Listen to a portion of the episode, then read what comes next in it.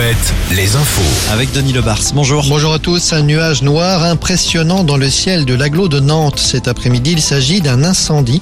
L'incendie d'un des magasins de la route de Vannes. Les sapeurs-pompiers mobilisé d'importants moyens. Dans les rues, la nouvelle journée de manifestation contre la réforme des retraites. 800 000 manifestants la dernière fois. Apparemment moins aujourd'hui, mais toujours des milliers ou des dizaines de milliers de manifestants selon les villes. À noter que pour la première fois, des drones ont été utilisés par la police dans plusieurs villes, à Bordeaux, à Poitiers et à Rennes notamment. Des casseurs sont présents.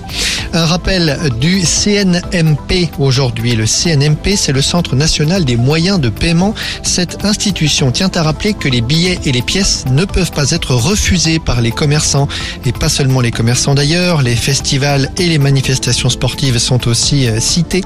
Ce communiqué a été publié à la suite de manquements constatés ces derniers mois.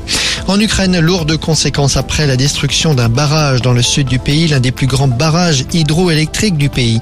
Il a pour conséquence des inondations dans toute une région. 24 villages sont inondés, mais 80 villages au total pourraient être impactés plus ou moins directement. Des évacuations ont commencé. Kiev et Moscou se renvoient l'accusation. Le pape hospitalisé pendant une heure et demie ce matin à Rome, officiellement pour y passer des examens de contrôle.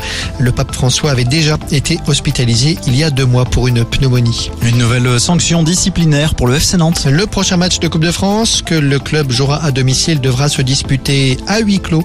Le FCN est sanctionné pour les fumigènes utilisés par les supporters nantais le soir de la finale de la dernière Coupe de France au Stade de France. Voilà pour l'info. Vous êtes avec Julien. Bon après-midi sur Alouette. Merci Denis, à tout à l'heure, hein, partir de 17h. Nouveau point sur l'actu.